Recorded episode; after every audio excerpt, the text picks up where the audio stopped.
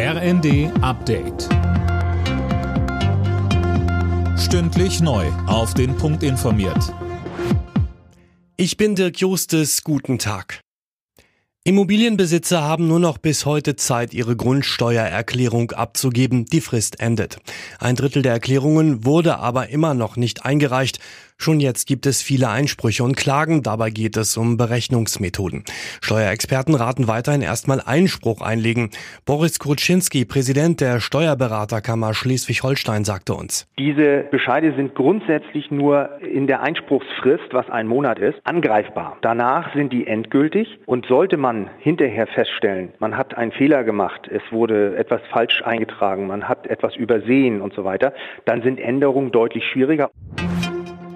In Berlin kann die vollständige Wiederholung der Wahl zum Abgeordnetenhaus wie geplant am 12. Februar stattfinden.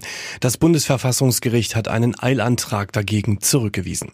Bei der Wahl zum Berliner Abgeordnetenhaus 2021 hatte es zahlreiche Pannen gegeben.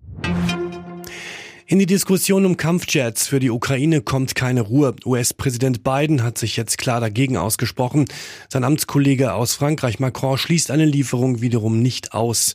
Dafür müsste laut Macron aber eine Reihe von Kriterien erfüllt sein.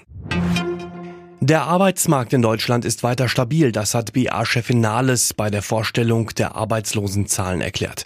Die Zahl der Arbeitslosen ist im Januar zwar um 162.000 auf 2.616.000 gestiegen, ohne ukrainische Flüchtlinge in der Statistik hätte es aber ein Minus gegeben.